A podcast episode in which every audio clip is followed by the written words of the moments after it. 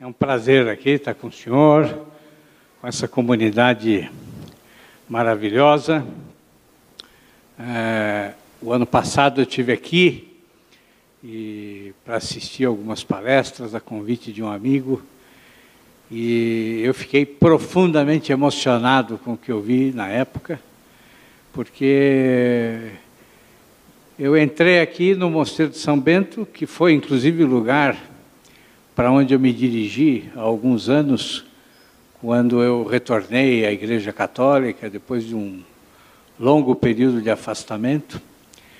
Quando eu entrei aqui, encontrei esse mesmo auditório, assim, lotado como está hoje, e ouvindo as palestras, vendo a participação de todos, eh, eu percebi como a igreja realmente está viva. Né? Então, de maneira que meu muito obrigado a Nonô, ao Benê e a todos vocês pela oportunidade de estar aqui hoje. Bom, é, o tema que, que me propuseram né, é o resgate da literatura na formação cristã. Bom, então, antes de tudo, né, nós precisamos uh, entender o sentido da palavra resgate. Né? Dizer, resgatar a literatura seria salvar, seria recuperar a literatura do esquecimento ou da marginalização.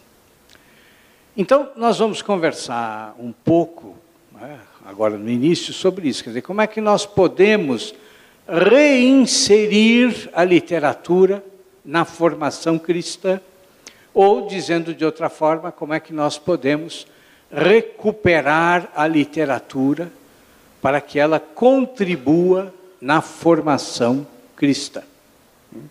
Bom, mas ah, o, o, tema que me foi proposto tem outra expressão importante, né, que é formação cristã. E isso é muito interessante, porque é, o tema não fala de educação cristã.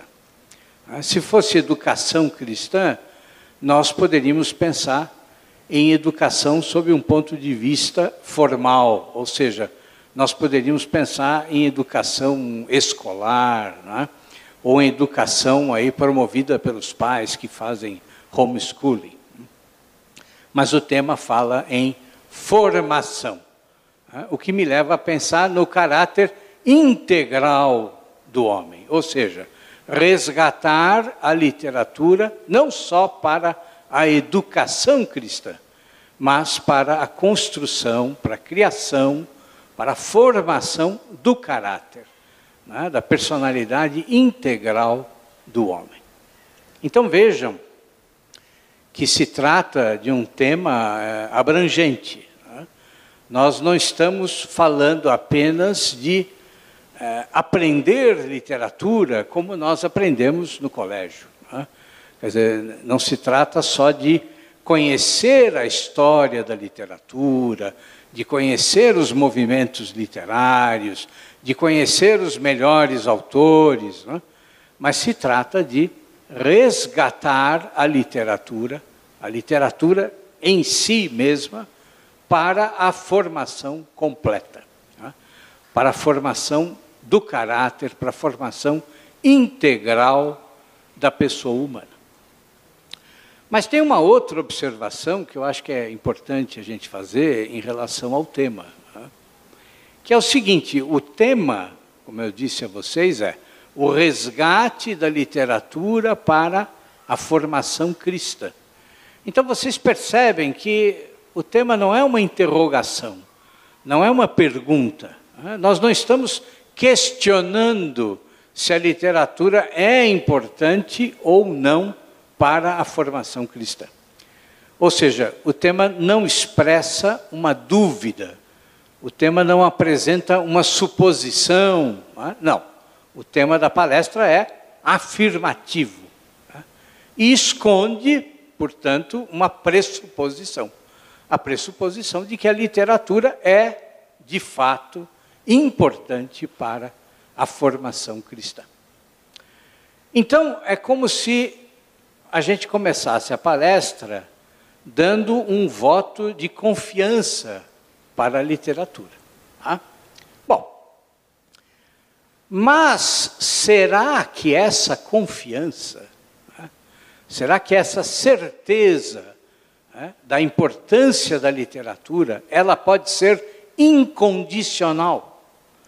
Quer dizer, será que nós, católicos, aceitamos que todo tipo de literatura, toda literatura, todas as formas de literatura são igualmente importantes e necessárias para a formação cristã? Será?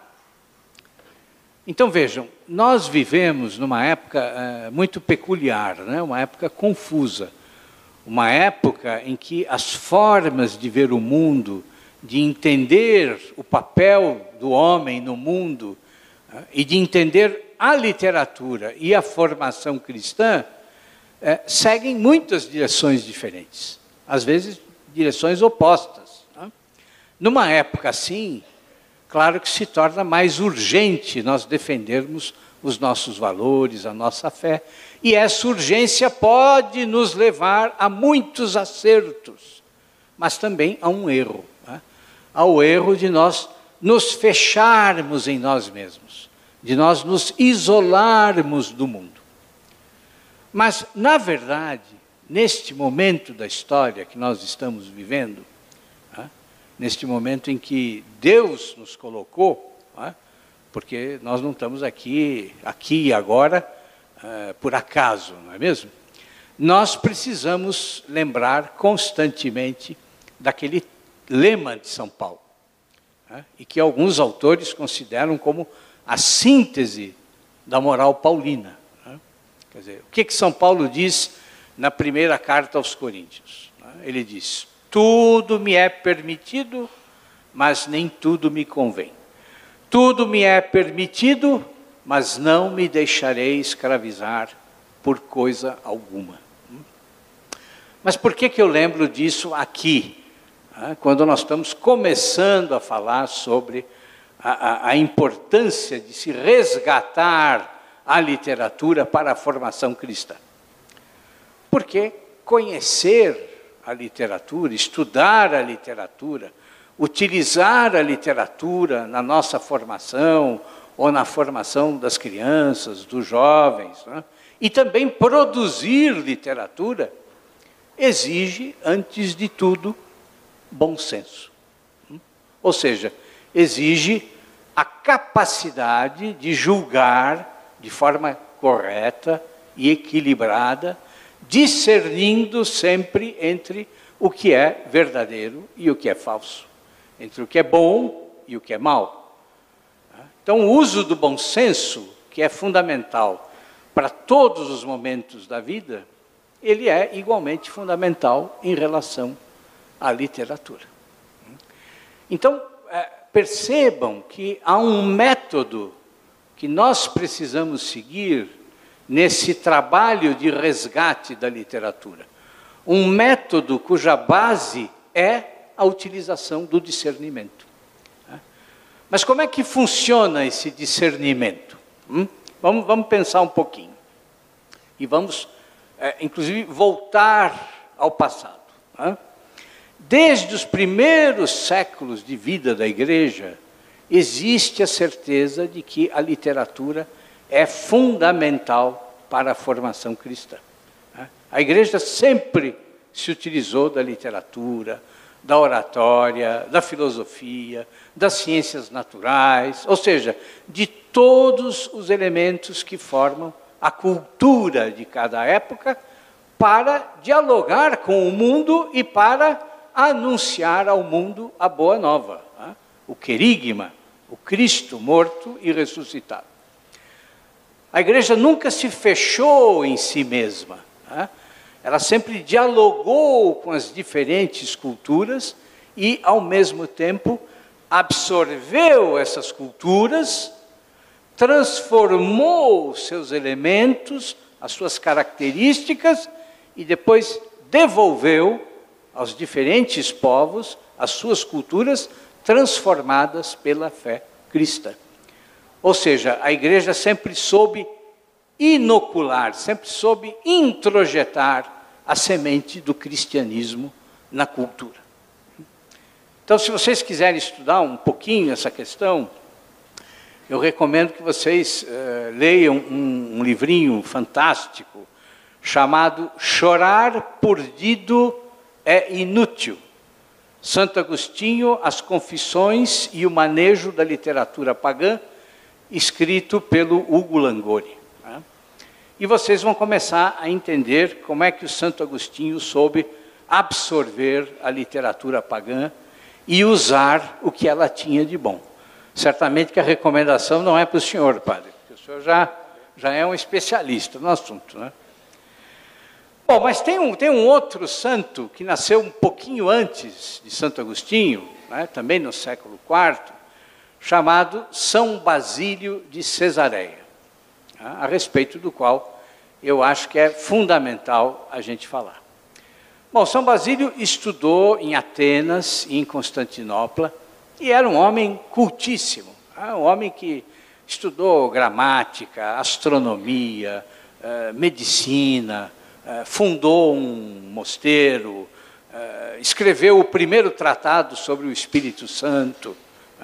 E acabou se tornando bispo na Capadócia, que hoje é uma região que pertence à Turquia.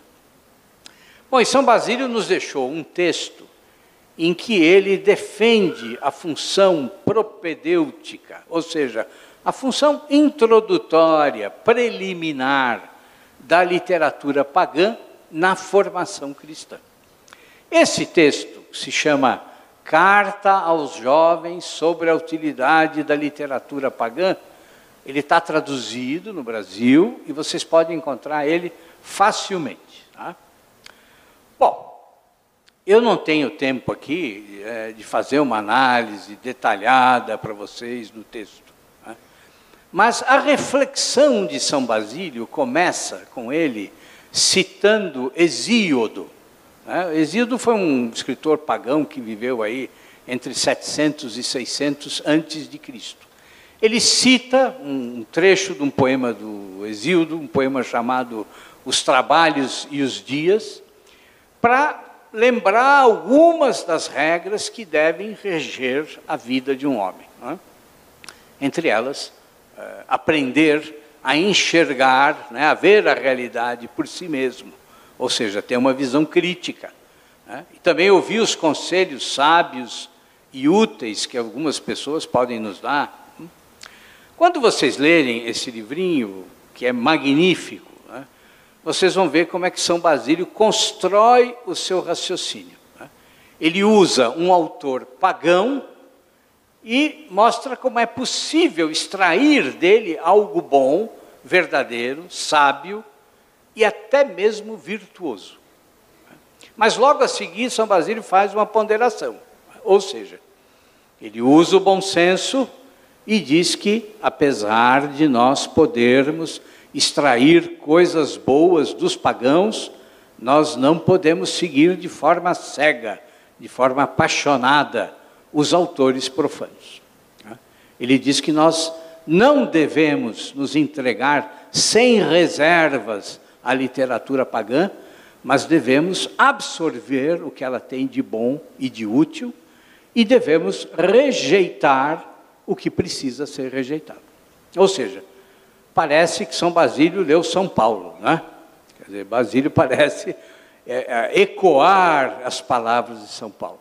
Tudo me é permitido, mas nem tudo me convém.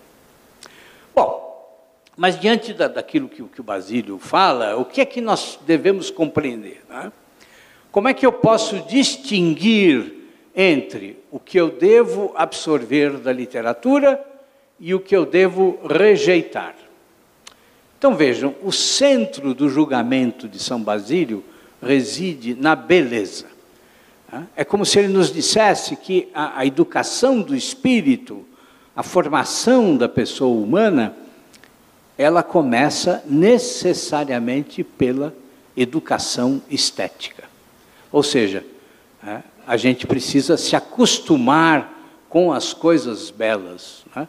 com as coisas bem escritas, ainda que elas sejam pagãs. Quer dizer, se nós educamos a nossa percepção para as coisas belas, nós aprendemos a encontrar Deus na beleza. E São Basílio diz que nós aprendemos então a ver o reflexo do sol na água cristalina. E então, quando nós estamos treinados para ver a beleza, então nós podemos estudar a Sagrada Escritura e esse gesto de estudar a Sagrada Escritura, São Basílio chama de olhar diretamente para o sol, olhar diretamente para a luz pura. Esse pensamento de São Basílio é muito interessante. Quer dizer, a beleza da arte pagã, da literatura pagã, ela nos prepara para a verdadeira beleza. A beleza da literatura pagã nos prepara, nos fortalece no conhecimento da verdade. E para nos ajudar a compreender isso, né, São Basílio faz uma comparação, faz uma analogia interessantíssima. Né? Ele diz que as árvores, as árvores ficam carregadas de frutos uma vez por ano, mas que elas estão sempre carregadas o ano inteiro com a beleza das folhas. E o mesmo acontece com a alma. A verdade é o fruto, mas essa verdade pode ser enriquecida com o conhecimento profano, exatamente como as folhas realçam a beleza dos frutos. E São Basílio chega, inclusive, a dar detalhes de como é que nós devemos uh, nos comportar durante a leitura. Então, por exemplo, ele diz que os grandes personagens, os personagens virtuosos, esses a gente precisa não só admirar, mas também imitar. Uh, mas aqueles personagens infames, bom, com esses, São Basílio diz que a gente tem que fazer como Ulisses faz na Odisseia, para evitar o canto das sereias. Quer dizer, a gente tem que tapar os ouvidos, colocar cera nos ouvidos. Então vejam, é, isso é muito interessante, que em nenhum momento São Basílio defende a censura, né? ou defende que um cristão deve desprezar este ou aquele autor pagão, mas ele defende o bom senso. Né? Ele diz de forma muito clara: todo o conhecimento que nós podemos reunir, venha do lado que vier, se ele for útil, ótimo. Se ele não for, a gente coloca de lado. Né? É como se ele dissesse que o caminho do cristão no mundo não é o caminho de fechar os olhos para as coisas, mas é o caminho da cautela, é o caminho da prudência. Bom, mas seria possível seguir esse método de São Basílio nos dias de hoje? Quer dizer, muita gente pode achar que a vida, que o mundo no tempo de São Basílio era mais fácil, era mais simples, né? tinha menos problemas do que hoje. Mas não é bem assim. Se vocês forem ler um pouco a vida de São Basílio, vocês vão ver que ele teve debates tremendos, enfrentou problemas seríssimos, né? lutou inclusive contra a heresia ariana, né? uma luta da qual ele participou ativamente. Ou seja, ele viveu numa época onde havia uma tentativa de ruptura muito grande na igreja. Né? Viveu numa época de crise, numa época em que ocorriam tentativas constantes de ruptura. Né? Então, é claro que isso uh, é, não diminui os problemas que nós temos hoje, claro. Né? a gente vive num tempo em que existem aí ataques sistemáticos contra o homem. É, para algumas pessoas, né, para alguns intelectuais, é como se a existência humana é, não pudesse mais ser defendida de modo claro. Né? as concepções nihilistas, materialistas, elas se impuseram em grande parte da vida cultural. E o que nós vemos é um verdadeiro, muitas vezes, um verdadeiro ódio a tudo que é humano. Né? A própria arte está carregada de aflição, de amargura, né? de ódio. E para muitos artistas, a única saída é, é viver na perversão total. Nesse tipo de mundo né, em que a gente vive, é claro que a saída mais fácil é desconfiar da literatura. Eu diria até que é, é até muito fácil a gente simplesmente repudiar a literatura. Né? Repudiar toda a literatura que não seja declaradamente né? e afirmativamente cristã. E eu vejo eu vejo muitos católicos, inclusive, assumindo o papel de censores né, e dizendo: olha, essa aqui é a listinha do que vocês podem ler, né, e essa outra aqui é do que vocês não podem ler. Mas acontece, meus caros, que se nós estamos buscando a formação integral, então nós não podemos aceitar simplesmente uma receitinha pronta. É? A formação integral, a formação cristã, ela não se resume a seguir os passos aí que a gente segue quando faz uma receita de bolo. Porque as etapas de uma receita de bolo, elas não vão nos preparar para a complexidade da vida, para a complexidade dos problemas que nós temos de enfrentar e aos quais nós temos que dar respostas como católicos. Seguir uma, uma, uma receita em que algumas coisas a gente pode ler né, e outras não, bom, isso não vai eh, nos formar verdadeiramente, mas só vai nos transformar em repetidores de regras. E nós não queremos isso. Nós queremos e precisamos de quê? Precisamos de católicos maduros, conscientes, livres, confiantes na graça de Deus. Mas vamos ver um exemplo prático, tá? para tudo ficar mais claro. Vamos pensar num escritor genial, que tem um estilo literário ótimo, que produziu muitas coisas belas, mas que não era cristão e que, na verdade, era materialista, era ateu, né? foi um defensor da Revolução Comunista em Cuba né? e também, desgraçadamente, acabou se matando. É um escritor norte-americano chamado Ernest Hemingway. Então, assim, será que um homem assim, né, que escreveu tanta coisa e que teve essas características, será que ele produziu algo que pode ser aproveitado para a formação integral do homem? Será que ele produziu algo que pode ser usado para a formação cristã? Será que a gente deve ler o Ernest Hemingway hoje? Então, o primeiro gesto do censor é dizer: para tudo. Pode parar. Católico não pode ler Hemingway. Eu já vi pessoas dizendo até que católico não pode ler Shakespeare, não pode ler Balzac, não pode ler Flaubert. Bom, mas vamos voltar para o nosso Hemingway. Não sei se vocês já leram dele um conto chamado Colinas como Elefantes Brancos. Né? Bom, esse conto ele se passa numa estação de trem no interior da Espanha. Né? Um casal chega, senta num barzinho que tem ali, e enquanto está lá esperando o trem, eles começam a conversar. E o conto inteiro, é um conto muito breve, mas o conto inteiro é o diálogo do casal.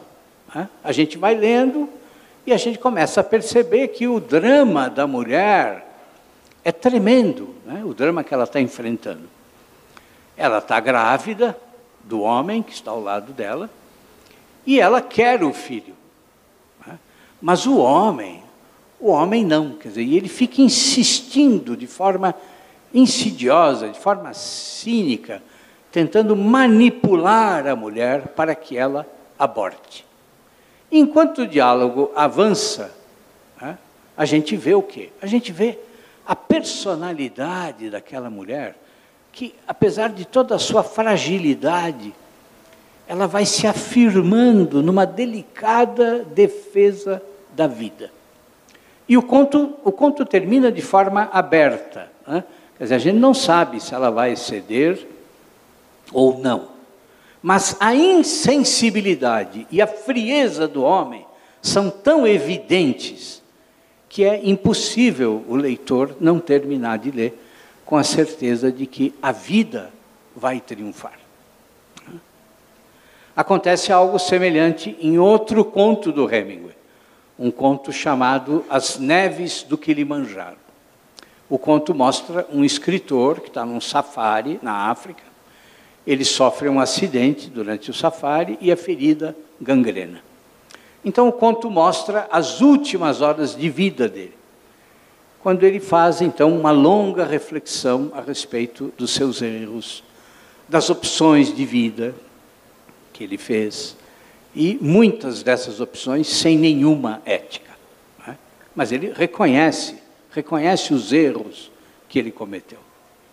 Bom, sempre que eu leio esses contos e outros escritos do Hemingway, né, eu penso em São Basílio. Dizer, a folhagem é linda. Muita coisa pode ser aproveitada para a nossa formação. E às vezes, aqui e ali, é possível encontrar um fruto de virtude. Ou seja, nós podemos aprender a escrever bem lendo o Hemingway. Né? E podemos aprender a admirar a beleza. Mas podemos também encontrar alguns exemplos virtuosos. Seria mais fácil repudiar o Hemingway? Sem dúvida alguma, seria. Né? Mas nós estaríamos também repudiando os problemas do nosso mundo. Nós estaríamos fazendo de conta que os problemas não existem. Né?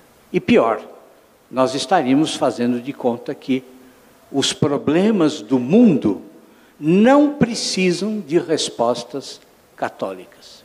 Né? E eles precisam.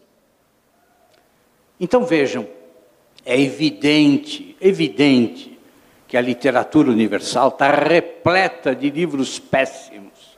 Né? E ninguém vai se jogar nos braços do mal e ficar lendo coisas obscenas e vulgares. Não é isso que eu estou dizendo. O que eu estou dizendo é que resgatar a literatura para a formação cristã significa dialogar com a cultura do nosso tempo. Não para que a gente se submeta a ela, mas para compreendê-la e transformá-la. Sem esse diálogo, sem esse diálogo que São Basílio, Santo Agostinho e tantos outros santos fizeram, nós não vamos conseguir transformar o mundo, não vamos conseguir evangelizar o mundo. É? Vejam o meu caso, é? o meu caso pessoal. Eu sou professor, sou crítico literário. Se vocês lerem as minhas críticas nos jornais, o que é que vocês vão encontrar? Será que vocês vão encontrar algum tipo de catequese católica? Será que eu escrevo como um catequista? Não, não vão encontrar catequese. Vocês vão encontrar crítica literária. Mas uma crítica que nunca foge do dever de mostrar onde está a beleza e onde a beleza é acompanhada de virtudes ou de vícios. Tá? Se vocês procurarem na internet, vocês vão encontrar, por exemplo, um texto meu de 2014, em que eu analiso o livro Boca do Inferno, do Otto Lara Rezende. Né? Os contos que compõem o livro, bom, são de um apuro estilístico incrível. Né? São perfeitos em termos de trabalho com a língua portuguesa. Mas eu não deixo de apontar que o livro é um insulto a bondade. que os contos formam como que um, um hino ao que há de mais abjeto na natureza humana. Né? E que o livro trata a perversidade como se ela fosse o único caminho possível para a literatura. Esse processo de filtragem da literatura é o que nós católicos precisamos fazer. E nós precisamos fazer isso não só como críticos literários, tá? mas como professores, como estudantes, como pais de família, como leitores. E por que, que nós precisamos fazer isso? Bom, o que foi que Jesus nos disse? Tá? Ele disse para nós assim: olha, fujam para as montanhas, se escondam e se isolem para sempre. Não foi isso que ele disse, não é? Não, ele disse que nós temos de ser como o sal, como a luz, como o fermento. Né? Mas como é que nós vamos temperar o mundo? Como é que nós vamos realçar o sabor do mundo e iluminar o mundo se nós não dialogamos com o mundo?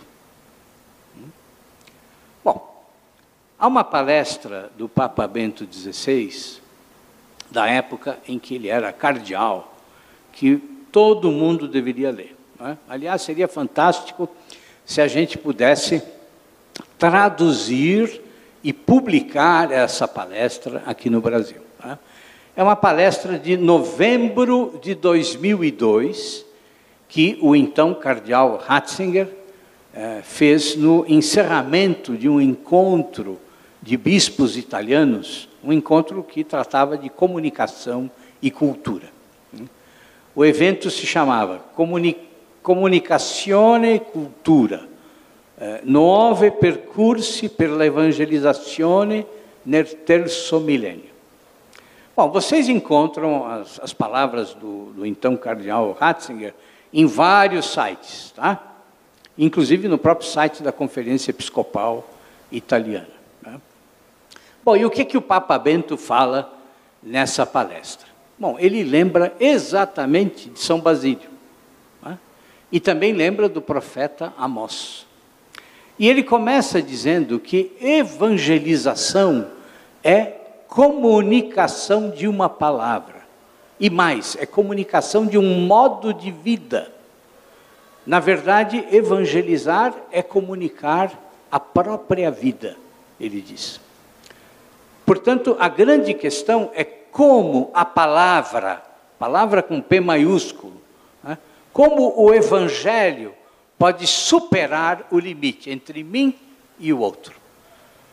Porque o Evangelho, ele não é apresentado para homens vazios, né, mas para homens que estão repletos de ideias, de informações. Ou seja, sempre que a gente anuncia o Evangelho, a gente anuncia para homens que estão impregnados das suas próprias culturas. E o Evangelho não pode simplesmente substituir essa cultura, mas ele precisa transformá-la, precisa plasmá-la em algo novo. É? E é aqui que entra São Basílio e o profeta Amós. É? Basílio lembra que Amós era um pastor e um cultivador de sicômoros. Hum? Mas o que é um sicômoro? É uma espécie de figueira que dá frutos é, em abundância, mas que tem uma peculiaridade muito interessante. Para que os frutos fiquem doces e possam ser aproveitados, possam ser comidos, o agricultor precisa ir de fruto em fruto e fazer um pequenino corte em cada fruta. Pequenino. Só assim a fruta amadurece e dá o seu sabor pleno. Só assim ela se torna doce. E São Basílio diz que essa árvore é o símbolo do mundo pagão. Uma cultura repleta de frutos, mas todos verdes, todos sem verdadeiro sabor uma imensidão de frutos que não podem ser comidos, não podem ser degustados. Uma cultura riquíssima, mas na qual falta Jesus Cristo. E o que que o profeta faz? Ele vai de fruto em fruto, no momento certo, na estação certa do ano, e faz um pequenino corte. Um corte também no tamanho certo. E as frutas se tornam boas para comer. E o cardeal Ratzinger, então, dizia que esse é o nosso papel no mundo, o nosso papel na cultura. Nós somos os agricultores. Nós temos de marcar a cultura com o sinal da cruz. Mas para fazer isso, nós precisamos estudar e compreender a nossa cultura. E saber o tempo correto e a forma correta de fazer o corte. É assim que nós temos de lidar com a literatura, meus caros. E é assim que nós temos de resgatar a literatura para a formação cristã. Os frutos da literatura pagã, eles estão aí. E são frutos abundantes. Basta ir em qualquer livraria. É? Mas quando nós dialogamos com essa literatura, quando nós lemos, quando nós criticamos, quando nós ensinamos literatura numa perspectiva cristã, esses frutos podem se tornar verdadeiramente saborosos. É um trabalho difícil, eu sei. Mas uh, posso estar errado, padre, mas Jesus não disse que as coisas iam ser fáceis, não é, não é verdade? Então é um duplo trabalho. Vocês têm que ler, conhecer, criticar, analisar, tudo isso sem medo, confiando na graça de Deus.